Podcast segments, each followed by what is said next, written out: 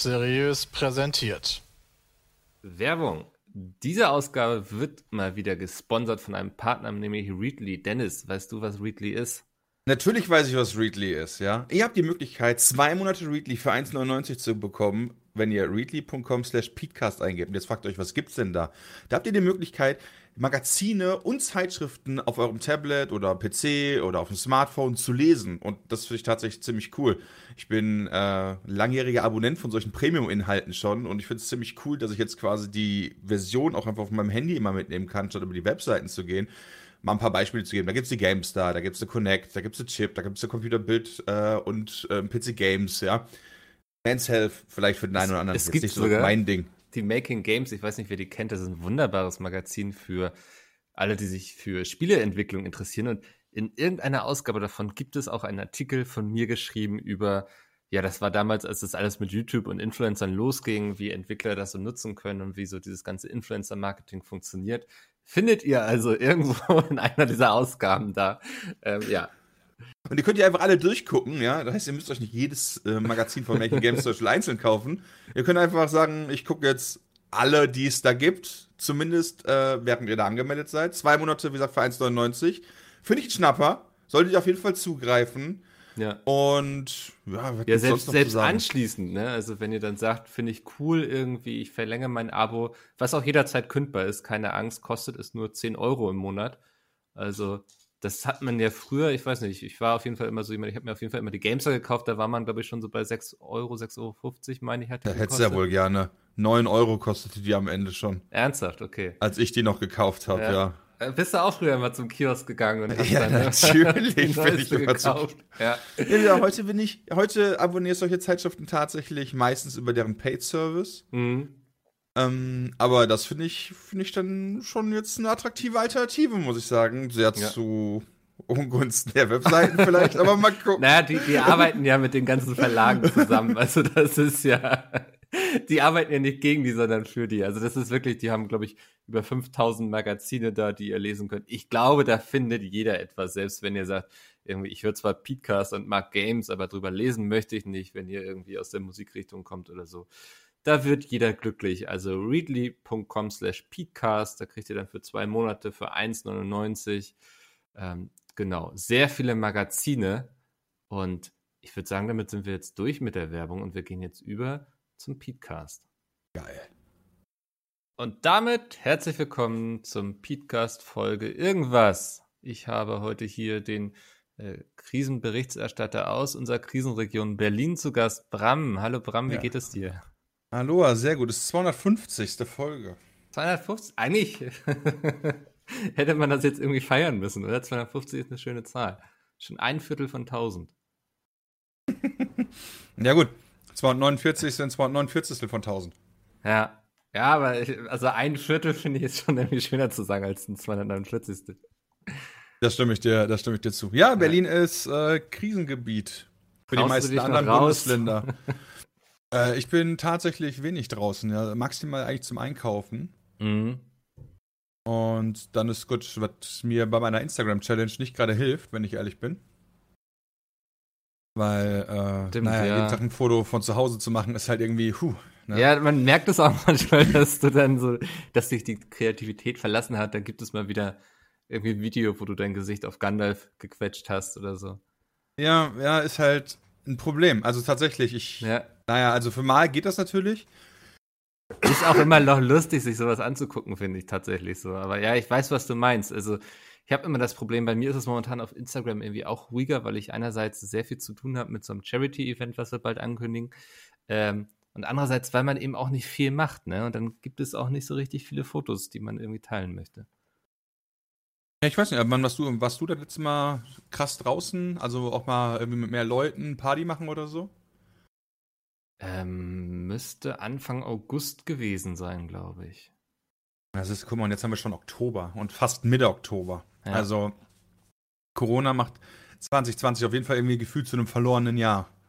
Ja, ist, ist ganz heftig. Also ich habe jetzt auch eine Doku gesehen, was das so für Freiberufler zum Beispiel aus der Eventbranche bedeutet, so die einfach das ganze Jahr keine Einnahmen haben und dann plötzlich von Hartz IV leben müssen und aber irgendwie noch ein Haus abzuzahlen haben und so. Das ja, also da geht es uns noch gut hier, weil ich meine, wir, wir haben es ja schon oft gesagt, aber wir haben ja schon vorher quasi wie in einer Pandemie gelebt. Also wir haben so schon nicht so oft das Haus verlassen und so.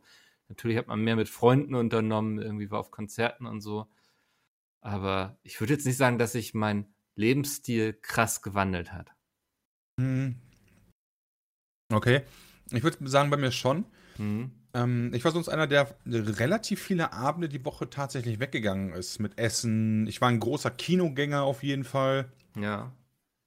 Hat mir immer viel Spaß gemacht. Das ist halt alles weggefallen. Ich habe dieses Jahr, also seit Corona, habe ich Tenet gesehen.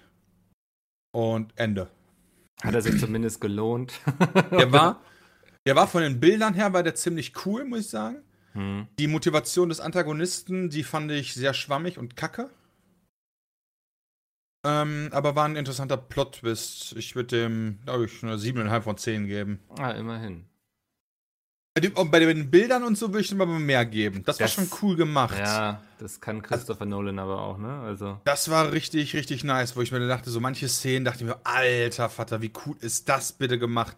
Nur so storytechnisch war dann, hm. Also quasi so die Action-Szenen mega geil. Mhm. Und die Story-Szenen waren so, ah, ne, viele Logiklücken leider auch, die meiner Meinung nach jetzt nicht so krass hergeholt sind, dass die äh, dem Team nicht hätten auffallen können. Ja. Ja, das, also, hm, hast du Dark geguckt? Äh, nee. Okay, das, da geht es ja auch sehr viel, ich sag mal, um Themen aus der Physik, um es mal jetzt nicht mhm. zu sehr zu spoilern und so. Und ich als jemand, der ja Physik sozusagen so früh abgewählt hat wie möglich, konnte das sehr gut gucken. Ich habe auch nicht das Gefühl, dass ich alles irgendwie verstanden habe, aber ich konnte es gut weggucken. Und ein Kumpel von mir, der gerade so seinen Doktor in der Physik macht, er meinte so, also da sind schon einige Klopper drinne und so. Und er musste dann irgendwann den inneren Physiker ausstellen, weil das sonst nicht mehr gegangen wäre. Ich glaube, sowas ist echt ein Problem, wenn du dann so eine Folge genießen willst und dann fallen dir aber solche Sachen halt immer auf. Und das finde ich halt, das ist echt ein Problem von Tenet. Mhm. Dass dir das halt auffällt, obwohl ich jetzt auch nicht, also es geht ja so ein bisschen um Zeitreisen und so Geschichten. Ähm, ich bin jetzt auch kein Physiker mit Spezialisierung auf Relativitätstheorie oder so. Du wirst ja? nie den Nobelpreis bekommen. Niemals. und trotzdem sind da so Sachen äh, drin, die so gravierend sind, finde ich, dass ich mir denke, hm, okay, das ist jetzt irgendwie strange, das hätte nicht sein können. Ja. Ja, das ist irgendwie. Ich frage mich dann auch so, wie hieß der eine Film, für den er auch sehr bekannt ist mit Leonardo DiCaprio? Die waren ja alle mit Leonardo DiCaprio. Ähm, ähm, wo es da, We Have to Go Deeper. Yo, uh, Inception. Genau. So, ich finde, das ist auch ein Film, den fand ich so, als ich aus dem Kino raus war, fand ich den unglaublich krass und geil. Aber so länger, so länger du eigentlich darüber nachdenkst, irgendwie umso mehr Punkte findet man dann so, wo man sich so denkt, so, okay, da hat er mich so ein bisschen geblendet irgendwie in dem Augenblick. Er hat mich am Ende, fand ich, komplett verloren, Interstellar. Ähm, Interstellar oder Tenet? Oder? Äh, ne, Inter, Interst, äh, Interstellar. Den hat auch Christopher Nolan gemacht. Warte mal. Äh, Inception, ne. Wow. Äh, Inter Inception. Inception nicht. Also der hat auch, ja. der hat auch seine Lücken. Jetzt äh, wo ich schon wie zum Christopher Nolan-Film ja. gerade, wo wir so die ganzen, naja. Ja. Und äh, Interstellar, äh, da musste ich gerade leider dran denken, wegen falsch, aber der hat mich am Ende richtig verloren, wenn äh, der Film ist alt genug, dass man über den Inhalt Ja, kann, also oder? mach, ich habe ihn nicht geguckt, aber das sagt ja auch, dass ich da nicht so das große Interesse habe.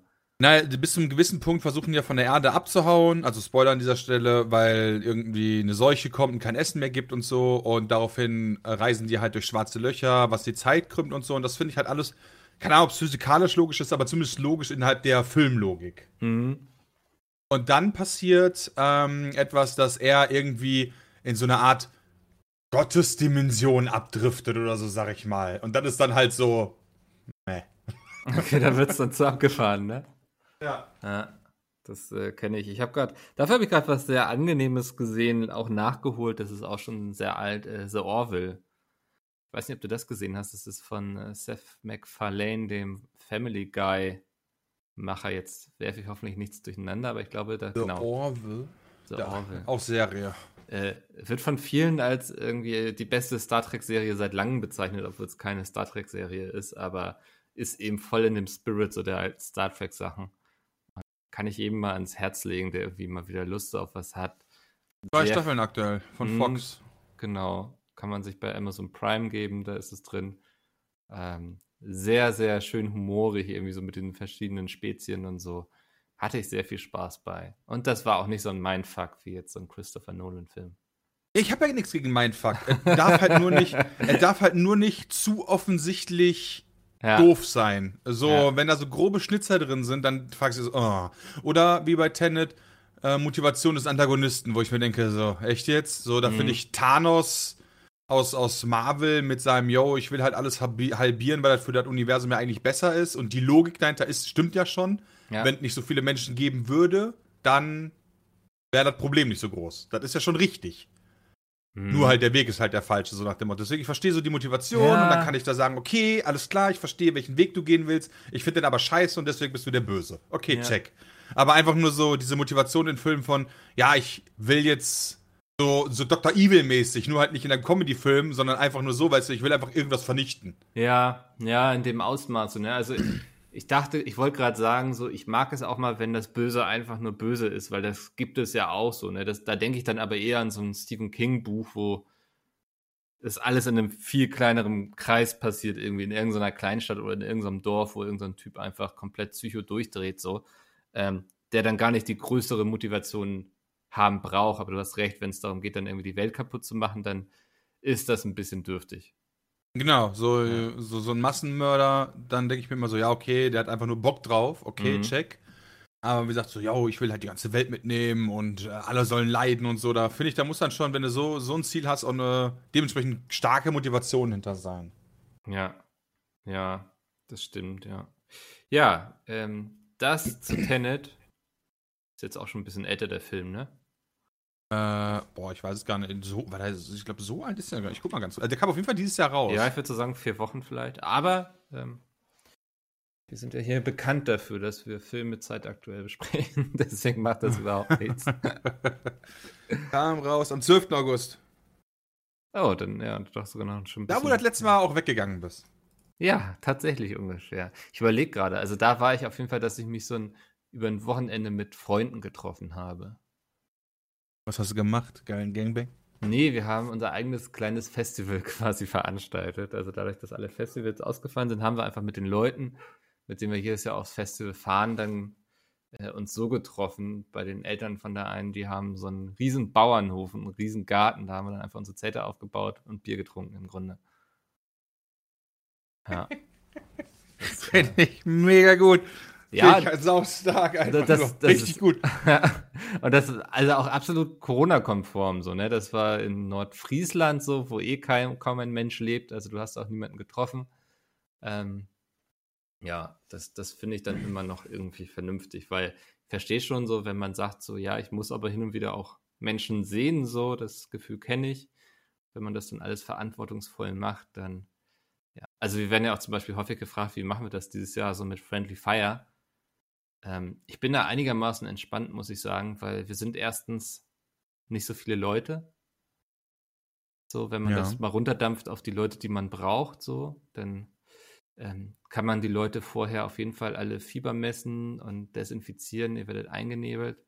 Und ich informiere mich auch gerade, vielleicht weiß da draußen jemand was, ob es Möglichkeiten gibt, die Leute vorher auch durchchecken zu lassen. So, aber ich bin da recht entspannt, auch einfach, weil ich so den Lifestyle von diesen ganzen Leuten kenne, die da hinkommen. Das sind eher alles Leute, die so den heimischen Computer vorziehen, als irgendwie abends in die Disco zu gehen. Ja, okay, dann ist natürlich dann, dann nicht schlecht, hm. wenn man, wenn man das dann, wenn man so halt den Kontakt haben kann. Aber ich gehöre tatsächlich auch zu der Art von Mensch, die sagt so zwischendurch so, yo, jetzt müssen wir mal was machen. Irgendwas. Und wenn nur ein Bierchen trinken gehen, ist da so, Ewigkeiten ja. immer in den eigenen vier Wänden ist halt so, dadurch, dass ich auch Homeoffice, oder du machst ja auch Homeoffice, ja, aber mir ja. macht das dann mehr zu schaffen. Ja, also was ich durchaus noch öfter gemacht habe, ist dann irgendwie im kleinen Kreis zum Brettspiele spielen treffen oder so, ne? Ja. Das ist so, dann ist man mal irgendwie zu viert oder so. Das finde ich auch auf jeden Fall vertretbar, zumal ich nicht in Berlin wohne. Ja. ja, ist halt wirklich. Ja, ich finde, es ist auch ein großer Unterschied. Ähm, wenn man sich in Berlin hatte jetzt in der letzten Zeit viel, mehrere von diesen, sag mal, Superspreader-Events. Ja. Wo dann irgendwelchen, irgendwelchen Parks gefeiert wurde und einer hat gehustet und dann war die Sache durch, mehr oder weniger. Hm. Ähm, so. Deswegen verstehe ich auch hier die neue Senatsregelung jetzt, dass die halt sagen, yo, äh, das Bad mit, mit Ausgang. Ab Freitag haben wir ja wieder Ausgangssperre. Ja. Also nicht Ausgangssperre, sondern äh, Lockdown Light nenne ich es mal, mit, mit Treffen von Leuten, maximal fünf oder zehn Personen, ich bin mir gerade gar nicht ganz so sicher. Auf jeden Fall Beschränkungen wieder in zehn. Parks. ja. Äh, dann darfst du ab 23 Uhr gibt es kein Alkohol mehr. Ich glaube auch nur aus zwei Haushalten oder so war das, ne? Zehn Leute aus zwei Haushalten. Ja, irgendwie so war das, ja. Ja. Hm. Ja, ich glaube halt, ich glaube, der krassere Einschnitt ist wirklich dieses äh, kein Alkohol-Ding mehr. Weil damit ist natürlich dann Berlin Partyszene am Wochenende komplett RIP. Weil Ja. bis 23 Uhr ist halt ja nix. Ich meine, da, Da geht der Berliner ja erst los. An, ne? Weihnachtsfeier, also. Hm. Ja. oh, mein Zug geht um 8. Ich muss langsam mal los. Also das ist halt wirklich verständlich, aber nervig ist es natürlich trotzdem. Auf der anderen Seite mache ich mir nicht die Gedanken, dass das jetzt nochmal so Ausmaße annimmt wie im März mit so Full Lockdown und erstmal gucken. hm. Ähm, ich glaube halt so Lebensmittel und Arbeiten und so ist mehr oder weniger geschützt und ähm, ich glaube, man, so hart es halt auch klingt, du musst halt so ein teilweise kalkuliertes Risiko eingehen, im Sinne von Arbeit muss halt gehen, ähm, aber ein paar Leute sind halt trotzdem gefickt, auch wenn die Regeln nicht immer ganz stringent sind, einfach, muss man auch ganz einfach sagen. Ja. Aber Essen und Trinken und so muss halt gesichert sein und andere Sachen und das finde ich schon, ja, so machen wir, finde ich, gar nicht so einen schlechten Job, auch wenn das natürlich alles extremst nervig ist. Hm. Ja, ich stelle mir das auch unglaublich frustrierend so für so, weiß nicht, irgendwie Leute aus der Kulturszene vor, weißt du, die so jetzt die Hoffnung hatten, dass es vielleicht Anfang nächsten Jahres langsam wieder losgeht, alles. Und jetzt. Ich äh, war, äh, ich, ich war jetzt vor ein paar Tagen im Admiralspalast hier in Berlin. hm. Da gab es die erste Vorstellung wieder seit Corona von ABBA. ja, und eine Woche später heißt es dann, yo, no, Leute, wa? maximal zehn Personen, ne? Wisst ihr Ah. Bescheid? Ja, das ist doch echt. Also, wenn du in so einem Bereich arbeitest, bist du halt echt gefickt. Ich frage mich halt wirklich, wie die das machen, außer Hartz IV zu gehen. Und wenn du dann auch noch eine Hütte hast oder so, weil du eigentlich einen Job ja hattest, der ganz gut lief oder so und das von mir aus auch sogar überdurchschnittlich verdient, dann ist trotzdem noch mal ein Unterschied, äh, ob du sagen kannst, yo, ich kann halt ein Jahr oder so ohne Einnahmen auskommen. Wa? Mal so einen Monat überbrücken, das werden wahrscheinlich viele Leute geschafft haben. Ja. Aber ich meine, mittlerweile haben wir Oktober. Das ist halt schon krass. Und äh, es scheint ja auch gerade jetzt, also ich bin kein Virologe, aber dadurch, dass es kälter wird, habe ich öfter gelesen, ist das Virus wieder stärker. Hm. Ja, Ja, dann- also dann gehen die Leute ja eben auch so an die Altersvorsorge und so. Ich glaube, da werden auch ganz viele Probleme gerade erstmal verschleppt, weißt du? ja, definitiv. Das, das ist sehe ich problematisch. Ja. Vor allen Dingen, das, was ich daran am krassesten finde, ist, normalerweise bei so Naturkatastrophen, wenn so, wenn so Eigentum zerstört wird, dann ist das meiner Meinung nach immer so aus wirtschaftlicher Perspektive, solange keiner verletzt wird, erstmal so ein Motor. Weißt du, da werden Sachen kaputt gemacht und dann bezahlen Versicherungen, da muss Geld aufgebracht werden. Das ist so wie, so ein bisschen so wie Kriegswirtschaft. Hm. So, du musst halt anfangen zu produzieren. So, wo ich mir dann denke, so, okay, das hat dann von mir aus noch irgendwie, zumindest Handwerker und so, alle haben einen Job, weil alle, auf einmal gibt es richtig viel zu tun, weil richtig viel kaputt ist. So, deswegen haben alle einen Job danach. Ja. Während halt bei Corona denke ich mir, nee. Weißt du, da wird halt nichts kaputt gemacht, was man wieder aufbauen kann, sondern die Leute sind einfach nur gefickt. Hm. Und Ja, trotzdem das- sterben Menschen. Ja. Ja, das auch noch, ne? Also, da bin ich auch wirklich mal gespannt, was das für so, ja, wie im nächsten Jahr so, so die Konzertlandschaft und so aussieht, welche Clubs es dann noch gibt und was sich so ändern wird. Da wird es ja auch wieder neue geben. So, das, glaube ich, ist nicht das Problem, aber ähm, das sind jetzt ja so einige Existenzen. Wobei ich, was ich spannend finde, ist, dass den Aktienmärkten geht es, glaube ich, irgendwie trotzdem sehr gut, oder? Ja, aber du darfst halt nicht vergessen, dass die anders kalkulieren und je nach Aktienmarkt, den du guckst, musst du, musst du auf die einzelnen Werte gucken. Äh, ganz viele gucken halt immer nach Amerika und da äh, ist jetzt vor kurzem wieder fast oder ist All-Time High ähm, erreicht worden. Hm. Was man aber nicht vergessen darf, ist, dass diese Bewertung halt dadurch gekommen ist, dass unter anderem Amazon hat sich seit März fast verdoppelt, allein in der Aktienbewertung. Microsoft ist nach oben gestiegen. Alle diese Stay-at-Home-Aktien sind extrem gestiegen. So, davon gibt es natürlich welche, ja. Also es gibt natürlich so Sachen, so, so, so jemand wie Lieferando, ja. Ja. So eine ganz klassische Stay-at-Home-Geschichte oder Netflix oder wie sie Amazon auch natürlich ganz klar. Natürlich steigen solche Sachen, während wahrscheinlich andere Geschichten wie, äh, keine Ahnung, Kultur und äh, alles, was mit Treffen zu tun hat oder was darauf basiert eher, ist natürlich komplett gefickt. Guck mal nach der Event, Eventum-Aktie, mal gucken. Ähm, Reisen, ganz wichtig, zu fliegen. Oh ja, Eventum hat ordentlich verloren. Dann kenne ich noch Check, äh, nicht Check24, hier Booking. Mhm. Und das sind natürlich so Sachen, ja, ist dann halt, ist dann halt schwierig.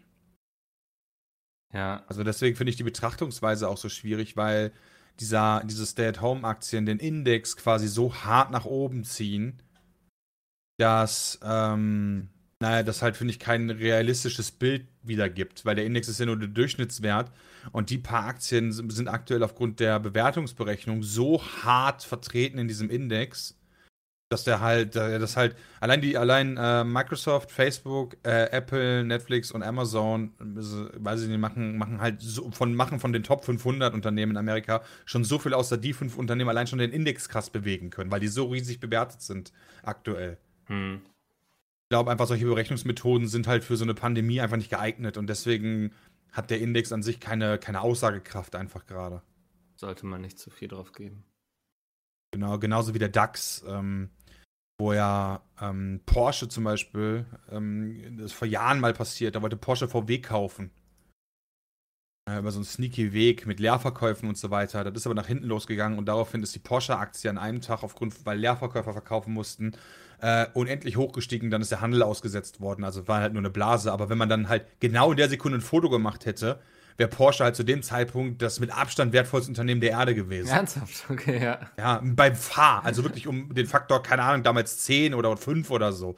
Ja, und dann kam halt wirklich lange, lange nichts und das war einfach nur aufgrund dieser Berechnungsmethode, dass halt der Preis halt gestiegen ist und dann der Index da halt mitspielt, dann wird der DAX ja gewichtet auch noch nach Marktkapitalisierung unter anderem. Das heißt, Porsche zieht allein auf einmal den DAX nach oben, obwohl das ja alles gar nicht passiert ist. Das ist ja nicht so, als wenn da irgendwie substanzielles Wachstum hinter wäre, sondern einfach nur, also ist dann ja auch richtig, dass der Handel dann ausgesetzt worden ist, damit sich das alles halt regeln kann und so Geschichten. Aber wenn du das einfach so laufen lassen würdest und würdest dann halt den Index beibehalten, ja, das ist ja total doof. Ja. Das funktioniert nicht. Deswegen da nicht so viel Wert drauf geben. Ich glaube, die Wirtschaft wird auf jeden Fall einen ordentlichen Schlag abgekriegt haben. Gerade so mhm. kleine und mittelständische Unternehmen. Handwerker haben aktuell richtig Konjunktur. Ist mir aufgefallen? Ja, kann ich mir auch vorstellen, so, ne? Weil die Leute ja auch dann zu Hause sind und so und dann mal so Sachen angehen. Wahrscheinlich. Ja. So. Also das so, die, die Handwerker, die ich kenne, die werden aktuell wirklich überrannt, wobei ich dann tatsächlich dachte so, oh, schlechter für die Leute, die bauen dann weniger oder so, aber das ist auch nicht passiert. Nee, ich, also. Hast du aktuell viel bei dir gemacht? Jetzt in der Zeit, wo du so viel zu Hause sein musstest? Ich, ich überlege gerade, ich glaube nicht ich irgendwas, was ich mal umgesetzt habe, aufgrund dessen, dass ich Zeit hatte. Ich habe gelernt, wie man Bananenbrot macht. aber sonst. Äh, nee, nee, ich glaube nicht. Du hast aber dich neu eingerichtet oder so, ne? Äh, ich bin beziehungsweise noch dabei, ja. Ah, okay. Aber ja, genau, das ist gerade der Plan, das zu nutzen. Wobei äh, beziehungsweise das war ursprünglich der Plan. Dann ist aufgefallen, hey, Corona kommt, äh, Gamescom und auch alle anderen Sachen sind doch viel, viel mehr Aufwand als gedacht. Mhm. So viel, dass wir jetzt sogar noch Leute einstellen wollen. Also wir sind, ja, wenn man das so möchte, Corona-Gewinner. Ja, muss man tatsächlich mal so stumpf sagen. Ne? Also läuft bei uns so in dem Sinne ganz gut ja. eigentlich, ja. Also weil die Leute, denke ich, auch einfach alle zu Hause waren und Zeit hatten, irgendwie die Videos zu gucken und ich weiß auch nicht, ich habe auch das Gefühl, dass ähm, Marketingbudgets dann auch tatsächlich eher so Richtung Internet gewandert sind, die vorher irgendwie eben für Messen oder Außenwerbung ausgegeben wurde. Ja, das fand ich auch krass. Ich dachte erst, so ganz typisch so, woran spare ich als erstes am Marketing, dass das einfach wegfällt, mehr oder mhm. weniger. Aber das Gefühl nicht passiert. Auf der anderen Seite wurden so ein paar krasse Titel, fand ich, auch echt mies beworben. So Paradebeispiel dafür finde ich so Crash Bandicoot. Ja. Kam jetzt vor ein paar Tagen raus und da habe ich, also ich, wenn ich es in einem Instagram-Post von GameStar nicht gesehen hätte, dass das Spiel rausgekommen ist, hätte ich das null mitbekommen. Weißt du, bei wem ich es gesehen habe? Bei Peter. Ja, okay. also ich hätte es sonst auch nicht mitbekommen, wenn Peter nicht dafür Werbung gemacht hätte. So, und das ist halt, ja, wenig irgendwie dann. Ja. Und da weiß ich halt nicht, woran das liegt. War Crash Bandicoot eh nicht so ein Titel für die oder fällt das Budget weg, weil die Leute sich doch nur eine begrenzte Anzahl von Spielen kaufen können oder oder oder oder das Crash Bandicoot einfach kein großer Titel, da man den nicht bewirbt, keine Ahnung. Kann natürlich auch sein. Oder es war schon, es lief so erfolgreich im Vorverkauf, dass sie gesagt haben, da müssen wir gar nichts mehr machen. Ja, oder das natürlich. Weiß ich nicht, ja. Möglich. Ähm, Ich finde es halt nur dann immer krass, wenn wir selbst in dieser Gaming-Blase Mhm. sitzen und wenn dann im Gaming was an einem so hart vorbeigeht, dann denke ich mir Ja. immer so, ho- hollala, wo habe ich aber geschlafen, denke ich mir im ersten Moment dann immer. Und dann bei Aber da- Bandicoot guckst du dich nochmal um, dann siehst du nichts. Da, da gibt es so einige Publisher, finde ich, die das leider nicht so richtig hinbekommen, irgendwie ja so ein Momentum aufzubauen für ihre Titel, ne? Also wo ich auch denke, das sind gute Spiele, also ähm, und die haben sich bestimmt auch gut verkauft, aber es wirkt dann nicht so auf mich, so so ein ähm, Desperados 3. Ich glaube, das war auf jeden Fall ein Erfolg für THQ und so. Das ist ein mega Spiel auch. Ja, also auch ein mega gutes Spiel, aber ich hatte das Gefühl, das ist noch unter seinen Möglichkeiten geblieben irgendwie in der öffentlichen Wahrnehmung und so. Also, Ja, absolut. Ich habe dafür gefühlt gar keine Werbung gesehen. mhm. Also vielleicht irgendwo mal ein Post auf Instagram oder so, aber Ja, es sind dann immer so Spiele, die werden dann eine Woche lang überall besprochen und auch irgendwie mal von dem und jedem mal irgendwie auch gestreamt oder so, aber dann sind die auch ganz schnell wieder aus dem Gedächtnis raus irgendwie. Ähm, aber meinst du, da kann der Publisher immer so viel tun? nee, Ich meine, weiß ich so auch im nicht, ja. Im Umkehrschluss von mir das Fall Guys und Among Us. Und der ist so zwei Titel, ich sag mal, eher kleine Titel, die trotzdem ja äh, Mhm. aktuell oder auch bis vor kurzem auf Twitch komplett durch die Decke gegangen sind. Sehr spannend, ich habe heute eine Pressemitteilung zu Among Us bekommen. Was glaubst du, wie oft wurde das gedownloadet bisher? Äh, 650.000 Mal. Ich habe in dieser Pressemitteilung steht eine Zahl und ich weiß nicht, ob sie stimmt, aber in der stand 100 Millionen Mal und davon alleine 86,6 Millionen Mal als Mobile-Version. Kann ich mir vorstellen. Also es ist nicht unmöglich, dass ich mir das vorstellen kann. Ja, also ohne, wenn man Mobile mal rausrechnet, wären es eben 14 Millionen, so und dann sage ich, ja, Oh ja, Among Us kostet auf dem Handy, kostet auf dem Handy nichts. nee, ist auf dem Handy kostenlos tatsächlich. Aber Ähm, enthält Werbung. Okay, so finanzieren die sich. Mhm. So, und 14 Millionen Mal kann man sich schon vorstellen, dass das irgendwie bei Steam und so gekauft wurde, so prominent, wie es überall gerade ist und so. Aber 100 Millionen Mal insgesamt Ja. fand ich schon echt heftig. Among Us hat allein bei Android 100 Millionen plus Downloads. Ja. So, da kommt ja iOS noch mit dazu und dann Rechner Also und wahrscheinlich keine Ahnung, ob es das auch noch für die mehr. Konsole gibt. ja. Also fand ich heftig, ja. Aber das, das stimmt so. Ich glaube, es gibt so, du kannst bis zu einem gewissen Grad mit Marketing und so Sachen machen, aber irgendwann muss das Spiel und die Marke sich dann auch selbst tragen. Und da kannst du dann wahrscheinlich nicht so groß mehr beeinflussen. Kannst es anschieben quasi, dass äh, die, die Seifenkiste irgendwie, aber wenn es dann auf dem Weg ein, ein Rad verliert, dann kannst du nicht mehr viel machen. Ja. Ja, ich finde Among Us ist da so ein gutes Beispiel. Ich meine, das Spiel kam ja irgendwie 2017 schon raus. Ah, 2018. Krass, okay. Ja, ir- irgendwie so um den Dreh. Und können wir ganz nochmal nachgucken. Auf jeden Fall schon. Hat schon was, äh, hat schon was auf dem Buckel. Mhm. Äh, 15. Juni 2018 kam es raus. Okay. So, und ich habe halt jetzt vor ja, ein paar Wochen, sag ich mal, noch Mhm. nie was in meinem Leben davon gehört. Aber wo kommt das denn jetzt her, dass das plötzlich so durch die Decke ging? Ja, das weiß ich nicht. Das wäre mal Also, interessant. äh, ja. Äh, in Wikipedia steht drin, laut Programmierer Forrest Willard machte der Twitch-Streamer Change Soda Poppin Morris das Spiel im Juli 2020 populär. Okay. Im Anschluss begannen viele andere Twitch-Streamer und YouTuber Among Us zu spielen. Ja.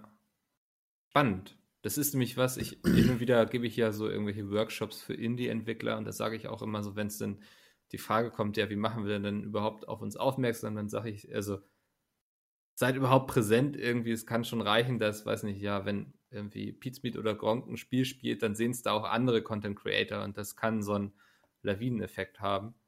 Ähm, ich, ich will jetzt nicht sagen, dass Pizmeet so einen Lawineneffekt lostreten könnte, wie jetzt bei Among Us, aber schön zu sehen, dass das ja auch funktioniert dann tatsächlich so, wie ich es mir vorstelle. Das ist ja Minecraft gleiches Prinzip. Ja. Ja. Finde aber Minecraft und diese ganzen Content Creator, das ist ja irgendwie zusammen groß geworden. Weißt du, was ich meine? Da, damit hatte man ja noch gar nicht diese riesen Content Creator. Ja, das stimmt. Aber ich würde sagen, für die damaligen Verhältnisse hattest du halt das Maximum. Mhm. Ja, aber Das ich glaube ich auch Also schon ich glaube nicht schlecht. aber auch, dass Minecraft das richtige Spiel zur richtigen Zeit in dem Fall dann war irgendwie. ja, absolut. Er hat einfach unglaublich viele Möglichkeiten gehabt, so für Let's Plays und so, ähm, was du jetzt mit einem Adventure oder so nicht gehabt hättest. Deswegen, also ich glaube Ja. schon, also Minecraft hat auf jeden Fall so durch Content Creator profitiert, aber ich glaube, andersrum hat da auch eine Befruchtung stattgefunden. Ich glaube, das war so eine Engelsspirale für beide Seiten. So, Mhm. hey, Minecraft, ganz nettes Spiel, kannst du machen, ey, cool, geil. Oh, Leute interessiert es auch, cool. Also spiele ich mehr Minecraft. Oh, es interessiert noch mehr Leute, also spiele ich noch mehr Minecraft. Ja, So nach dem Motto. Und dann immer höher. wie so eine Pandemie quasi. Ja, wie so eine Pandemie. Ja. Ja, wo ich finde, ich so im Umkehrschluss merke, ist so League of Legends. Ist ja so ein Spiel, finde ich, das fand ich immer relativ zeitlos. Mhm. Und die haben angefangen, Werbung zu machen. Ja. Das haben die nie getan. Also bis auch ganz am Anfang halt. Mhm. Und dann haben die immer gesagt, so, nee, brauchen wir nicht, wir sind das krasseste MOBA der Erde. Und auf einmal haben die angefangen mit Werbung. Das finde ich schon, ich schon krass dann. Ja, ich glaube, so jetzt merken sie eben auch den Zahn der Zeit wahrscheinlich irgendwann einfach. Ähm, und was ich ganz krass finde, ist, ich habe das Gefühl, korrigiert mich gerne in den Kommentaren, aber dass Valorant zum Beispiel auch so ein Titel ist, von dem hat man eben sehr viel mitbekommen, als es rauskam, weil erstmal Riot Games macht ein neues Spiel und die haben dann auch erstmal Geld drauf geworfen. Aber jetzt spricht da doch auch irgendwie keiner mehr drüber, oder? Ja, finde ich ja. Also ich stimme dir da absolut zu. Auch wenn bei Valorant irgendwie mal Events sind oder so, höre ich davon nichts. Bei CSGO höre ich zumindest immer noch die Finals. Hm. Äh, LOL hat jetzt die Finals. Und äh, ich will nicht sagen, dass League of Legends schlecht läuft. Ich meine, die sind ja immer noch das größte Twitch-Spiel unter anderem. Ja. Aber ich gerade gucke, wenn World of Warcraft die jetzt gerade in der nicht heißen Phase vor Valorant ist, dann kann das irgendwie nicht richtig sein. Genauso wie auch Ubisofts, ähm, wie ist es, Hyperscape, Hm. komplett tot gefühlt. Hm. Stimmt, ja. Fall Guys hat gerade 3900 Zuschauer auf Twitch. Hm. Crash Bandicoot 4 3100 worldwide, also wohlgemerkt die Zahlen. Ja. Das ist halt, weißt du, wenn ich dann überlege, Outlast ist davor. Okay, ja. Ja, sea of Thieves ist davor. Magic the Gathering ist davor. Oh Mann, ja. Ein ja. Spiel namens Dofus, von dem ich noch nie in meinem Oh, Leben gehört ich habe. tatsächlich. Das ist so ein ganz altes MMO aus Frankreich. Ähm, ich glaube, ich habe meinen ersten Artikel, den ich jemals als Spieleredakteur geschrieben habe, über Dofus geschrieben. Das, ähm, krass, ja. Ähm, aber ich finde, es ist ein wunderbares Beispiel dafür, dass wir eben so mit unserer Einschätzung so, dass, weißt du, selbst wenn selbst ein Riot es nicht schafft, mit dieser ganzen, mit dem ganzen Geld, was sie haben, mit der ganzen Expertise im Bereich E-Sport auch so, ne? Also, Hm. ähm, keinen Erfolg zu erzwingen bei Valorant, dann ist das eben, ich glaube, du kannst es bis zu einem gewissen Grad planen, aber dann, ja, ähm, ist, äh, gibst du es irgendwann aus der Hand und musst irgendwie gucken, dass es eigenständig läuft. So. Was ich sehr cool finde, ist Warfare, äh, Warzone. Mhm. Immer noch nur 2000 Zuschauer unter Fortnite. Und das Spiel ist auch echt gut. Da bin ich Ja. auch, finde ich auch cool, dass Activision sich dieses Jahr dazu entschieden hat, eine andere Strategie zu fahren. Mit dem Add-on, mit dem Singleplayer kaufen und so weiter und dann aber Warzone zu erweitern mal. Mhm. Und nicht halt wieder Neues. Weil bei Black Ops fand ich den, fand ich den, den, ähm, ja, den Battle Royale-Modus auch schon richtig geil. Ich bin ganz ehrlich, für Warzone ist der für mich noch ein Ticken geiler, einen deutlichen Ticken. Ja. Ähm, und dann war ich schon wieder so, ah, ja, muss ich wieder ein neues spielen und so weiter. Ich finde das eigentlich ganz geil, wenn Spiele so. Ich weiß, viele hassen das auch, aber ich mag Games as Games at a Service. Ja, bin ich auch ein Freund von irgendwie, wenn man auch sieht, dass Spiele sich gut weiterentwickeln und so. Ich bin auch, ich glaube, ich spiele wenig unterschiedliche Spiele mittlerweile, aber die dann auch gerne und länger so. Also, Ja. Ja, genau, das habe ich auch. Wie gesagt, Warzone bin ich immer noch relativ aktiv drin. Dann sehe ich halt gerade GTA immer noch da am Stissel. Dead by Daylight ist auch immer in den ersten zwei Reihen von Twitch. das ist auch ganz spannend. Das ist ein Spiel, was ich jetzt vor kurzem das erste Mal gespielt habe und ich finde es echt gut irgendwie. Also, ist ja auch schon irgendwie fünf Jahre alt oder so, keine Ahnung. Aber dass Ja, ja. man da auch irgendwie so als Neuling jetzt immer noch reinkommen kann und so und da Spaß hat, ähm, fand ich ganz faszinierend. Also auch, dass sich das so lange irgendwie hält schon, ne? Ja. Ja, Heart- Hearthstone hast du dann noch. Also, so ein paar Titel gibt's, aber dann auch so, wirklich so immer Fliegen, sag ich mal, hast du ganz viele gefühlt. Ja, das. Also würde ich mich gerne mal so mit, ich habe mich da schon mal mit einem von einem Publisher drüber unterhalten, der so meinte so, weil ich meinte so, ja, Spiel XY ist ja ziemlich gefloppt und so. Und meinte, nee, nee, das wirkt zwar nach außen so, weil es irgendwie keine große Presse hatte, aber das hat sich dementsprechend verkauft und ähm, hat sein Geld auf jeden Fall wieder reingeholt. So einfach so mal, ich würde gehen, mal jemanden, der so alles weiß, einfach so eine Liste an Spielen vorlegen und sagen so, jetzt sagen wir mal, was ist gefloppt, was hat sich gelohnt, was lief so ganz in Ordnung, so. Weil ich glaube, da hat man, trotz all der Zahlen, die wir heutzutage haben, mit irgendwie Twitch-Zuschauern und man kann ja sehen, ähm, wie gut klicken irgendwelche Videos auf YouTube, wie groß ist das Interesse und so. Trotzdem immer ganz selten ein Gefühl dafür, was auch finanziell für einen Publisher jetzt sinnvoll war und was nicht. Ja, das stimmt. Äh, Du könntest ja halt die, die Berichte durchlesen, wa? Hm. Ja, stimmt, wenn es welche gibt, ja. Äh, Ich meine, viele Firmen sind ja äh, Aktiengesellschaften und müssen, haben dementsprechend Veröffentlichungspflicht, da könnte man das tun. Hm. Aber ja gut, bei sowas wie Among Us, da kann ich es mir halt vorstellen, wenn halt vorher irgendwie so ein Entwicklerstudio hattest mit, ich sag mal, zehn Leuten oder so. Ja. Ich vermute mal, das lohnt sich finanziell Among Us jetzt.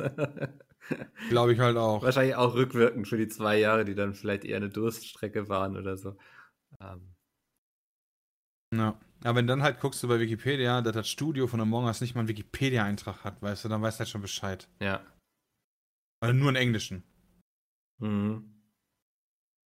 Ist auch irgendwie so, ich dachte auch so, das ist ja auch so das perfekte Spielprinzip, was man ja zum Beispiel aus einem Secret Hitler oder TTT kennt, so, haben da ja gar nichts groß neu erfunden eigentlich, wenn man mal so ganz ehrlich ist, oder? Nö, haben die auch nicht. Ich Ja. meine, TTT gab es ja schon Jahre vorher und das ist ja auch ein ähnliches Prinzip. Mhm. Also wieder so eins dieser Beispiele, wo man sich irgendwie ein bekanntes Prinzip genommen hat, das nochmal ein bisschen, ich würde sagen, es ist auf jeden Fall massentauglicher als ein TTT, weil da brauchst du keine Server, du brauchst keine Mods, all so eine Sachen. Es ist irgendwie sehr, sehr zugänglich, dass du sogar mobile zocken kannst. Super smart eigentlich. Du musst es bloß Ja. immer erkennen, wo da der Markt ist. Ja, ich finde Vollgas ist ja auch so ein Ding. Weißt du, ey, wir machen Takeshis Castle. Ja. 20 Jahre alt oder so, keine Ahnung, 15 Jahre alt, whatever. Hm. Und dann gleicher Fehler finde ich wie Apex. So lange gebraucht für neue Inhalte. So hart wie es klingt, ja. aber in der heutigen schnellen Videospielwelt musst du eigentlich, wenn du ein Spiel rausbringst und ist erfolgreich, brauchst du vier Wochen später ein Riesen-Update. ja. Mit neuen Maps, neuen Modi oder, oder, oder. Hm. Das ist, glaube ich, genau. Da musst du dann sofort ansetzen, irgendwie.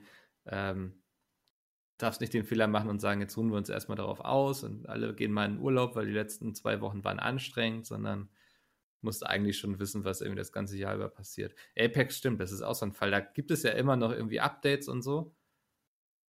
Aber sie haben die Leute verloren, ne? Also, Ich fand's auch mega geil, aber dann war es auch wirklich wieder dieses, hm, kein Map-Update, keine neuen, äh, ich weiß gar nicht wie die heißen, Helden, Champions, whatever, Charaktere halt.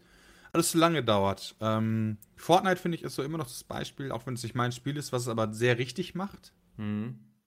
So, als das rauskam, äh, keine Ahnung, äh, gab es halt dann irgendwie ein paar Wochen später direkt, äh, direkt den Season Pass und dann auf einmal die, die Seasons, die auf einmal anfingen zu laufen, mit verschiedenen Maps, mit einer Geschichte, die erzählt wird und so weiter und so fort.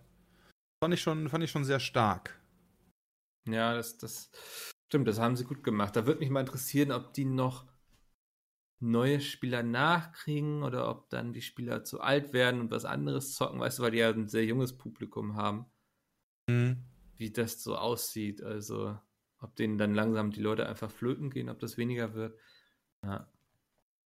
Tue ich mich schwer, das einzuschätzen. Naja. Solche Äh. Zahlen werden wir wahrscheinlich nicht bekommen. Nee. Leider. Nee. Das, ähm, irgendwann werden wir dann irgendwie lesen, dass, ich weiß nicht, Microsoft einfach Epic Games gekauft hat. Das. Wie Bethesda jetzt, finde ich immer auch super krass einfach. ja, das war heftig. Also, Weil Bethesda war, beziehungsweise Zenimax dahinter, ja, war für mich immer so einer der großen freien Publisher, die es gab. hm. Ja, auch eine Und Institution irgendwie, ne? Einer der, der, der dicken Haie im, im Pool sozusagen, der eigentlich. Ja, die haben ja auch richtig gute Spiele gemacht, auch wenn sie jetzt äh, vor kurzem ein bisschen verkackt haben. Ja. Aber die haben ja richtig, richtig, richtig gute Spiele. Ich meine, Elder Scrolls kann man ja allein mal erwähnen, es reicht ja schon eigentlich. Ich muss ja gar nicht sagen, aber dann die, die haben ja wirklich meiner Meinung nach fast nur Top-Marken. Ja, also klar sind sie auch mal auf die Fresse gefallen mit so was wie Prey. War zumindest meiner Meinung nach nicht so geil, aber da haben die Fallout gemacht, dann haben die die Wolfenstein-Reihe, die Doom-Reihe. Das reicht ja schon, weißt du? Ja, und ich glaube selbst, also so, also die haben ja echt so ein paar richtig fette Schiffe, wie jetzt ein Skyrim oder Fallout. Und dann haben sie eben auch so ein paar Reihen, wo ich sage so, hm, Wolfenstein, äh, na, Doom ist wahrscheinlich auch noch eher Richtung richtig fett und so, aber eben Wolfenstein und so ein paar kleinere Dinge, Dishonored und so, ähm, die kriegen alle auf jeden Fall so ihre Aufmerksamkeit und Presse, wenn sie rauskommen. Und wenn du das dann in so einem Game Pass drin hast, also da leckt sich Microsoft ja die Finger nach, so, weil das sind, damit, weißt du, für 10 Euro jetzt nimmst du mal das neu, neue Wolfenstein mit oder so, da denkt ja keiner lange drüber nach. Aber wenn du 70 Euro dafür ausgeben müsstest, ist das wahrscheinlich schon eher wieder was anderes. Ich finde diese Game Pass-Strategie, die Microsoft fährt, eh super krass. Ja.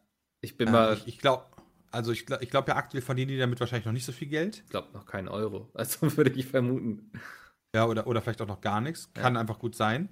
Aber diese jetzt schon daran zu arbeiten, so eine Art Netflix für Games zu machen, ja. ist halt der Obershit. Wenn die jetzt noch schaffen würden, eine vernünftige App auf den Markt zu bringen, ja, für den PC, die halt nicht so beschissen ist wie der Microsoft Store, dann ja, sondern sowas, was eher so in die Richtung Steam geht oder äh, Epic äh, Launcher oder sowas von der, von der Funktionalität und von dem Handling her, dann, boah, Alter. Das Produkt ist nämlich der Shit. Ja. Und das ist auch, das ist auch meiner Meinung nach ohne Probleme 20 Euro im Monat wert. Ja, würde ich auch sagen. Und ich bin auch mal gespannt, was das so insgesamt für den ganzen Games-Markt bedeutet, ob die Leute jetzt sozusagen dahin erzogen werden, dass sie sich gar keine neuen Spiele mehr für 70 Euro kaufen, sondern einfach warten darauf, dass es im Game Pass erscheint. Also. Ich glaube ja. schon. Hm. Ja, also das ist meine Prediction äh, für die Zukunft von Konsolen als auch von, von PC-Spielen, dass du nur noch äh, Spiele über so eine Art Service kaufst, von mir aus in die Richtung von, also vielleicht in die Richtung von Stadia sogar. Hm. Dass du gar keinen Rechner mehr brauchst, richtig? Oder eine Konsole, sondern halt so, die nächste Xbox-Reihe wird dann einfach nur noch so ein Abspielgerät sein, um halt die Daten von Microsoft abspielen zu können. Ja.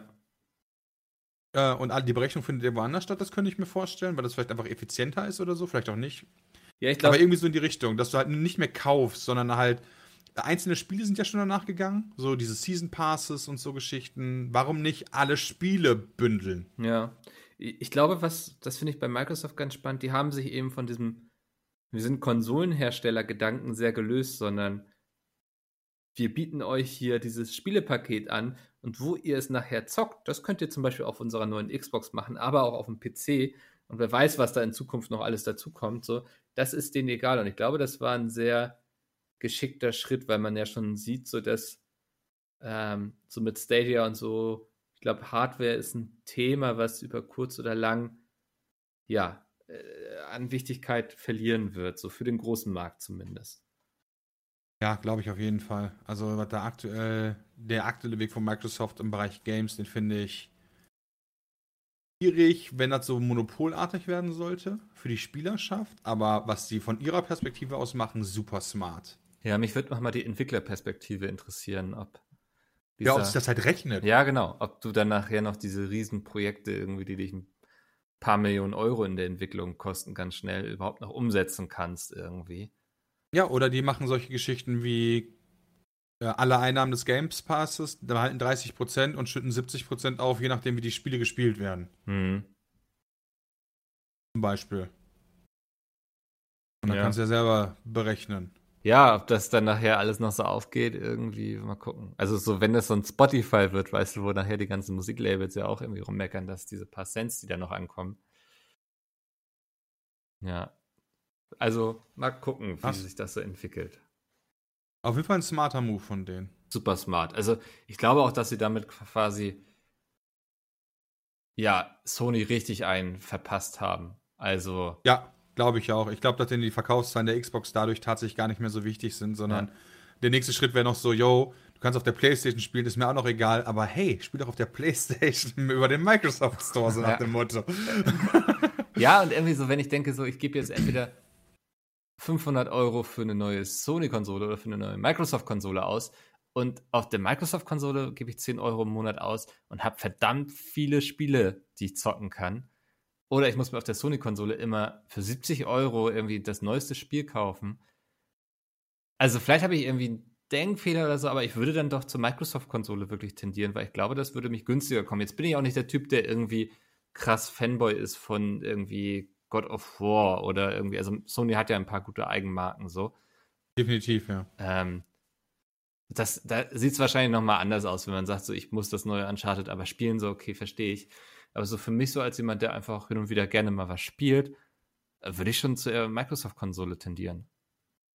Ja, akt aktuell würde ich das auch. Ähm, ich frage mich halt, ob auf Sicht die PlayStation mit den Exklusivtiteln da was rausreißen kann. Da habe ich aber gar kein Gefühl für. Weil solche Titel wie im, äh, äh, Last of Us zum Beispiel oder auch Ratchet und Clank jetzt und so sind natürlich schon absolute Triple oder Quadruple A-Titel. ja. ja. Muss man einfach sagen, das sind halt die wirklich Top-Titel die du halt nur auf dieser Fick-Konsole spielen kannst. Aber ich habe halt kein Gefühl dafür, ob das so die Sachen sind, die jetzt nachher rausreißen. Hm. Ja, kann ich auch ganz schlecht beurteilen. Ähm, aber super krasser Move von Microsoft. Ähm, ich meine, gut, die 7,5 Millionen muss, äh, Milliarden muss man erstmal haben. Ja, das stimmt auch. also, ähm, aber ja, ich vermute mal, dass sie da auch nicht die einzigen waren, die sich da um den Befester-Topf beworben haben. Nee, safe nicht. Ja. Und ich bin auch mal ganz, also ich glaube, da werden wir in Zukunft auch noch mehr von sehen, von solchen Aufkäufen. Das ähm, wird sich jetzt wahrscheinlich alles, wie sagt man, konsolidieren. Konsoli, okay. Glaube ich. Ähm, ja, wow. Wow, jetzt habe ich den gecheckt, Dennis. Was war das denn für ein schlechter Gag? Krass. Ähm, lass uns übrigens über noch was anderes Schlechtes reden. Ihr habt schon auch das letzte äh, Pizza Koch React oder Reacted, oder? Äh, mit der, Moment, mit dem Reis Eierreis, ja. ja. Wie groß war das Entsetzen in der Runde, als du den Reis in die Pfanne gekippt hast? Sehr groß. Und mein eigenes, mein eigener auch, weil ich halt einfach zu dem Zeitpunkt nicht gecheckt habe, dass gebratener Reis vorher gekocht wird. Okay, ich saß so, ich lag abends im Bett, da guckst du noch schnell die neue Folge an, Pizza mit kocht und so und sehe das und ohne Witz, ich habe mein Handy angeschrien, als du das gemacht hast. Ja, ich hab's, ich hab's, in, ich hab's im Heat of the Moment wirklich 0% gecheckt und dachte mir auch während, während des Reacts dann so, alter Vater, ey, wie doof kann man eigentlich sein? Und dann, ja, auch noch dieser, dieser, dieser Ding so, ja, da muss da mehr Butter rein, weißt du? Rein. Logische Conclusion, natürlich, was fehlt denn sonst? Und dass es dann auch geklappt hat, also.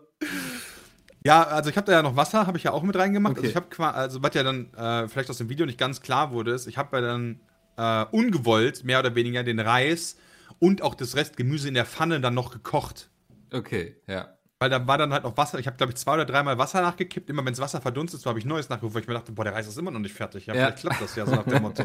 Und ich habe auch immer mehr Butter dazu gemacht. Weißt du, eigentlich sollte ja nur so ein Slice auf Butter rein. So, Packung rein da. Glaub, ja, Wie soll denn der ich, Reis jetzt gar werden? ohne Ja, ich habe da, glaube ich, eine halbe Packung Butter oder so, vielleicht noch mehr da reingepackt. Und So, so, und der Reis, der war dann auch am Ende, also ich kann sagen, ist bestimmt nicht das gesündeste Reis zu essen mit einer halben Packung Butter, aber der kriegt eine geile Konsistenz dadurch, wenn der statt mit Wasser mit Butter vollgesogen ist. Schön geschmeidig wahrscheinlich. ja, das schmeckt schon sehr geil, weil Fett ist natürlich Geschmacksträger, aber Ja. macht das nicht. Okay, ich, ich, ich wollte es einfach nochmal angesprochen haben. Das hat mich nachhaltig erschüttert, würde ich sagen. Aber dafür liebe ich immer Pete Speed Koch, dass man eben solche Momente hat. Ähm, du hast ein neues Hobby, habe ich gesehen. Du bist surfen gewesen. Wie groß ist der Muskelkater? Ja, äh, ja Hobby würde ich jetzt noch nicht sagen. Ich habe das erste Mal in meinem Leben ausprobiert. Ja, Äh, mein Muskelkater war zwei Tage danach gigantisch. ja. Und jetzt kommt das Krasseste. Vor allen Dingen in der Partie Schultern und Arme. Krass. Ich super strange weil du die gedacht. gar nicht benutzt Ja. gefühlt, aber mit harten. Ich konnte meine Arme, also wirklich, du gehst so surfen und danach denkst du, boah, nach dem Surfen so, Alter, mir tun die Arme weh. Krass, ich hätte so Beine und Rumpf tatsächlich irgendwie vermutet. Ja, ähm, ich habe es geschafft, tatsächlich zu stehen auf dem Surfbrett, was ich sehr cool fand. Also, ja, ich habe bei Instagram ja nur das hochgeladen, wo ich ins Wasser gefallen bin, was natürlich auch passiert ist, mehr als einmal. Mhm. Aber ähm, ich habe es auch geschafft, einmal durch diesen Pool äh, zu surfen. Das war ziemlich geil. Und das ist einfacher, als ich dachte, in so einem Wellenbad mit so einer kontrollierten Umgebung, wo quasi die Welle auch konstant ist. Ja. Ich glaube, es ist ein ganz anderes Ding, wenn du halt auf dem offenen Meer bist, nochmal auf dem Surfbrett äh, erstmal liegst, um dich dann selbst hinzustellen, um dann die Welle mitzunehmen, die auch noch durch die Physik des Meeres halt was ganz anderes ist, als, yo, ich steig halt vom Rand auf ein Surfbrett und stehe halt direkt. Mhm. Aber das war eine richtig coole Erfahrung, ähm, das mal gemacht zu haben. Was nicht so geil daran ist, ist, dass das ähm, relativ teuer ist, kostet 42 Euro für anderthalb Stunden. Wow, okay, ja. Und du kannst halt nicht die ganze Zeit surfen, weil halt dieses Becken immer einer nach dem anderen befüllt wird. Und dann sind da meiner Meinung nach zu viele Leute. Ich kann mir natürlich vorstellen, daran liegt, dass die, ähm, sonst rechnet sich das vielleicht nicht oder so. Ja. Aber dadurch halt, wenn du halt hingefallen bist, ist es halt nicht so, dass du dich kurz abschüttelst, alles klar, stellst wieder ein Line und dann ist irgendwie einer noch vor dir, sondern es sind halt sechs oder sieben noch vor dir. Und dementsprechend schaffst du in anderthalb Stunden, ich sag mal so, fünf oder sechs Runs. Okay, das ist sehr wenig tatsächlich. Ja, finde ich halt auch. Das Ja. ist halt wirklich dann sehr schade. Vor allen Dingen auch für die Kohle. Ja. Aber ja. wenn ich das Ding so alleine hätte mal für einen Abend oder nur mit, nur mit irgendwie mit zwei, drei Freunden, das wäre schon sehr fett. Ja, dass man vielleicht dann auch sagt, so jetzt macht mal einer eine Viertelstunde irgendwie so, weißt du, und Genau. dass man nicht ständig irgendwie gleich wieder raus ist so aus dem Ganzen. Ich habe jetzt auch mir so ein neues Hobby gesucht, wo ich auch einen unglaublich krassen Muskelkater hatte und auch überrascht war, dass es einfacher ist, als ich dachte. Ich war nämlich bouldern. Oh, das habe ich auch schon gemacht. Ja.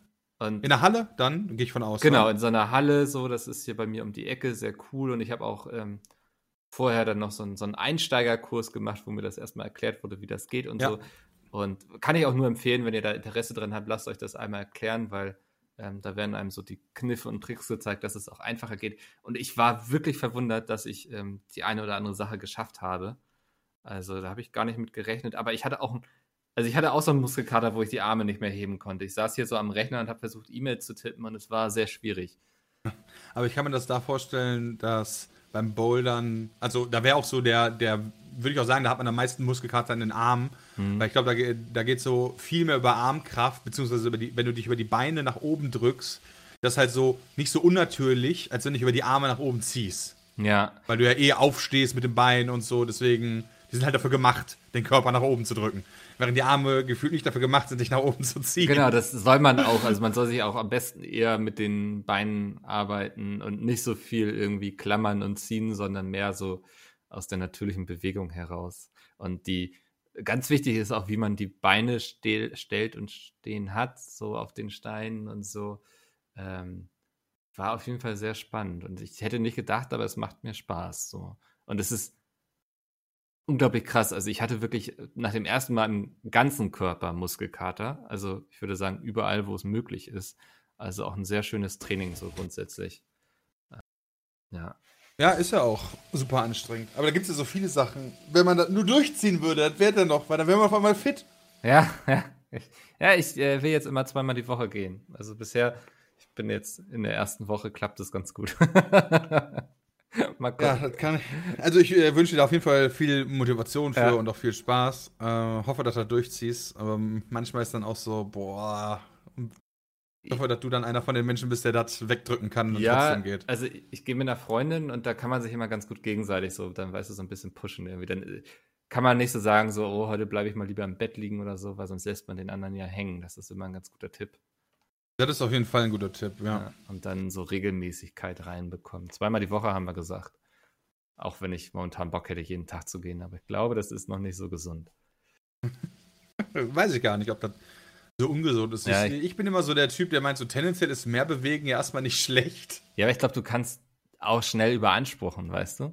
Das Ja, Verletzungsrisiko. ja, okay, gut, ja, aus der Perspektive, Ja. ja, klar. Da, da, habe ich jetzt gar nicht dran gedacht. So Gelenke und Muskeln Ja. und wenn du Muskelkater hast, dann ziehst du trotzdem hoch und dann bist aber Muskeln geschwächt an dem Tag und dann ist das Verletzungsrisiko höher. Ja, ja klar, gut, okay, da habe ich gar nicht drüber nachgedacht. Ich meinte jetzt eher so im Sinne von, Ja, ich Ähm. weiß, was du meinst. Ich habe ja auch hier immer mein Fahrrad stehen und dann gab es auch so Phasen, wo ich jeden Tag irgendwie eine Stunde gefahren bin, was ich dann auch irgendwann so gemerkt habe in den Gelenken. Also, wo, weil ich auch so denke, so, ja, wenn ich jeden Tag fahre, ist es doch besser, als wenn ich nur jeden zweiten Tag fahre. So. Ja. Das, ähm, und jetzt, ja, ja, ja ich glaube, ich glaub, irgendwann kommt der Punkt natürlich, da kannst du jeden Tag fahren. glaube ich auch. Ich meine, ich erinnere mich da gerne an meine Schulzeit zurück, wo ich jeden Tag halt die 18 Kilometer zur Schule gefahren bin. Hm. hin und zurück und das war halt irgendwann auch einfach kein Problem mehr. Da hast du da gar nicht mehr drüber nachgedacht. Du bist halt aufs Fahrrad gestiegen, bist halt mit deiner Truppe morgens losgefahren. Wir sind halt über die Feldwege gefahren, freihändig dann im Zweifel. Äh, und dann quatscht einfach währenddessen. Du kriegst halt gar nicht mehr mit, dass du Fahrrad fährst. Ja. So, aber bis zu dem Punkt zu kommen, ist natürlich nochmal was anderes. Genau, brauchst du eine gewisse Grundfitness für sowas auf jeden Fall. Ja. Die muss ich mir gerade beim Bouldern, also so Oberkörpermuskeln und so sind quasi nicht vorhanden, deswegen. Braucht man denn, wenn man bouldert, überhaupt noch irgendeinen anderen Sport, um fit zu sein? Oder ist das so einer von diesen Sportarten, wo du sagen kannst, geil, ich mache eigentlich nur das und habe damit so eine Grundfitness für den Körper? Also klar, siehst du von mir aus nicht aus danach wie Adonis, aber nee, also so, das weißt du, so ist schon ein gutes Ganzkörpertraining. Das Ja, ist nice. Schon, ja. Also ich habe auch gesagt, so weil ich auch, weißt du, wir sitzen ja viel irgendwie am Rechner und so und irgendwie wollte ich mal auch was machen für den Rücken, weil mir ist bei der Pizmeetlan aufgefallen, dass ich doch sehr krumm sitze irgendwie. Beziehungsweise dem Chat ist es aufgefallen. Ich habe gesehen, was ihr da geschrieben habt. Äh, Deswegen auch mal so ein bisschen an die Zukunft denken irgendwie und ein bisschen mehr Rückensport und so. Ja, Gerade sitzen fällt mir auch immer schwer. Aber Ja. das ist, glaube ich, auch so ein. Dafür, dass man ja trotzdem nur noch viel sitzt, auch ein Tipp und nicht so den Rücken das Gewicht halten lassen, sondern die Muskeln. Hm. Äh, voll scheiße, wenn Sitzen anstrengend wird. Ja, ja, ich, also ich kann wunderbar buckeln, deswegen, ähm, ja, es ist, glaube ich, nicht verkehrt und das ist ja so ein sehr guter Oberkörpersport und ja, mal gucken. Vielleicht berichte ich in vier Wochen dann, dass ich irgendwie kaputt bin, irgendwie, weil ich runtergefallen bin. Ja, gut, okay, das könnte natürlich passieren, aber da bin ich immer noch so der Meinung, äh, ein Knochenbruch ist zwar ätzend, aber das ist, ist es dann auch gewesen. Ja. Also ist jetzt nicht so, als wenn ich Leuten das gönne, aber ich finde so, ich habe äh, ich hab mein Zivi am Krankenhaus gemacht und da war so einer von drei Leuten, der da reinkommt, kommt da nicht wieder raus, mit Ausnahme der Unfallchirurgie. Hm. So, wenn du da rein, reinkommst, ist deine Survival-Chance halt, keine Ahnung, ich weiß es nicht mehr, 95% oder so. Ja, nur die ganz krassen Autounfälle oder so oder Motorradunfälle und so sind die Leute, die halt wirklich ein Problem haben. Aber alle anderen, ja, die kriegen halt einen Gips hier oder da einen Verband oder hier ruhig halten oder so und damit ist die Sache dann nervig, aber durch. Ja, Und deswegen denke ich mir lieber, wenn ich mir auswählen müsste zwischen Knochenbruch und einer ernsthaften Erkrankung, brecht mir die Beine bitte. oder was auch immer. ja. Ja, verstehe ich, ja. Das ist, äh, naja. Ähm, Und vor allen Dingen, ganz ehrlich, wenn es auch Spaß macht, ja. Ich meine, das ist für mich so, so Ja. ein Ding, du kannst halt, dir bei, du kannst auch mit dem Fahrrad fahren, fällst auf die Fresse Ja, und brichst dir halt beide Beine oder so. Ich finde halt so, aus dem Aspekt an Sachen ranzugehen, ja, dann darfst du morgens nicht aufstehen, selbst da kannst du aus dem Bett fallen und dann so unglücklich fallen, dass du das Genick brichst. Ja, oder auch Autofahren. So ist, glaube ich, einer der. Ja. Das Auto ist einer der gefährlichsten Orte und wir tun es trotzdem. Äh, denke ich mir so, okay, dann gehst halt bouldern und ja, vielleicht bricht man sich statistisch gesehen zweimal in seinem Leben beim Bouldern die Arme, dann wirst du trotzdem machen, wenn ich richtig Bock drauf Solange ich mir nicht beide gleichzeitig breche, ist das in Ordnung. das wäre dumm. Ähm, wir haben noch ein paar E-Mails bekommen an petecast.petesmeet.de. Da könnt ihr auch gerne hinschreiben. Und die erste ist von Mike. Und Mike schreibt, ich bin Mike und 21 Jahre alt und habe eine Frage bezüglich der letzten Petecast-Folge zu dem Thema Wahlen. Das Wahlsystem in den USA besteht ja nur aus zwei Parteien und hat seine Vor- und Nachteile. Meine Frage ist, wie ist eure Meinung zu der hohen Vielzahl an Parteien in Deutschland ist? Da man auch nur sehr schwer den Überblick bekommt, was welche Partei erreichen möchte. Ich hatte nie das Gefühl, in der Schule oder im Fernsehen richtig belehrt zu werden, welche Partei welches Wahlprogramm genau hat. Hm, Also ich finde es Ja. gut, dass wir hier so eine Auswahl haben im Vergleich zu den USA. Ich stelle mir nichts schlimmer vor, als irgendwie in einem Land zu leben, wo man genau zwei Parteien zur Wahl hat. Weil ich glaube, das ist äh, sehr schnell ein sehr großes Ungleichgewicht auch. Und es auch immer gut Ja. ist, wenn es eine Opposition gibt. Da stimme ich dir auf jeden Fall zu, weil ich, äh, ich finde, ich, da finde ich Deutschland eh sehr cool. Ich meine, wir haben aktuell sechs Parteien, glaube ich, im Bundestag sitzen. Ja, doch, war. Drei links, drei rechts, ja. Mhm. Und ähm, das finde ich halt noch irgendwie angenehm, aber du, äh, ich finde halt, du siehst jetzt schon, wie dadurch, dass seitdem wir von vier ursprünglich mal mit den Grünen, äh, also mit, mit äh, äh, Schwarz-Rot, Gelb-Grün, war ja mal ursprünglich und davor war ja nur Schwarz-Rot und Gelb, ähm, jetzt halt zu sechs Parteien gegangen sind, dass es halt immer schwieriger wird, andere Konstellationen zu wählen, als, oh, die CDU wird halt wieder Kanzler. Ja. So, und im Rahmen dessen auch noch, dass die CDU meiner Meinung nach mittlerweile so links ist wie noch nie, äh, im Sinne von äh, sozialdemokratisch angehaucht, sodass man die SPD quasi fast vergessen kann und deswegen auch als, als äh, alter SPD-Wähler mittlerweile die CDU wählen kann, Mhm. ähm, finde ich es so, es ist dann halt schwierig, ähm, so eine Diversifizität in der Regierungsbildung hinzubekommen, wie das halt meiner Meinung nach nötig wäre, um mal ab und zu die Richtung zu wechseln. So unabhängig jetzt davon, ob ich gerade für die CDU bin oder nicht. So ist es halt so, dass ich halt der festen Überzeugung bin, dass unser nächster Kandidat, Kanzlerkandidat wieder ein CDUler sein wird. Äh, unser nächster Kanzler. Ja, also die, die Wahrscheinlichkeit ist schon extrem hoch, ne? Wenn, ja, wenn dann ich mein, nichts passiert. Also kein, also. Genau, weil die, die Alternative ist ja nur, fast alle anderen Parteien schließen sich zusammen. Ja, so, so Rot-Rot-Grün oder so, ne? Also wäre vielleicht noch ja, ich, irgendwie. Ich glaube, das reicht nicht mal. Ja, das könnte. Rot-Rot-Grün plus FDP oder AfD oder so. Ja, ist die Frage, wie. Also ich glaube, die SPD so, wenn die noch zweistellig schafft, dann schon toi toi toi. Aber wie die Grünen, das kann ich schlecht abschätzen, wie die so bei der nächsten Wahl. Ähm. Nee, also ich, äh, ich meine damit jetzt noch nicht, wer was schaffen wird, aber dass es halt hm. so super schwierig ist, äh, mal die Regierung zu wechseln, sondern äh, ganz ehrlich, ich bin 32 Jahre alt, ja. Und den Kanzler, den ich davor hatte, war Schröder. Ja. Und ansonsten ist Merkel, also mein ganzes Erwachsenenleben ist Merkel meine Bundeskanzlerin gewesen. Ja. So, und das kann man jetzt gut oder schlecht finden, aber ich finde, ähm, ich finde halt, Macht sollte nicht so lange auf eine Person konzentriert sein. Hm. Das, ja, ähm, das finde ich ein gutes Thema, ja. Und dadurch finde ich dann halt besser. Und dann, dann denke ich mir aber auf der anderen Seite auch wieder zu viele Parteien. So Belgien, bestes Beispiel mit ihren äh, 12 oder 13 Parteien, sechs aus äh, hier Nordbelgien mit niederländischer Teil und dann sechs nochmal aus äh, dem französischen Teil, ist halt dann auch irgendwie beschissen. Ich ja. meine, die hatten jetzt, die haben ja zwei Rekorde aufgestellt. Die hatten ja einen Weltrekord in äh, regierungslos zu sein von irgendwie 691 Tagen oder so. Oder 651 Tagen. Ernsthaft? O ohne Regierung. Krass, ja, weil die einfach sich nicht einig geworden sind.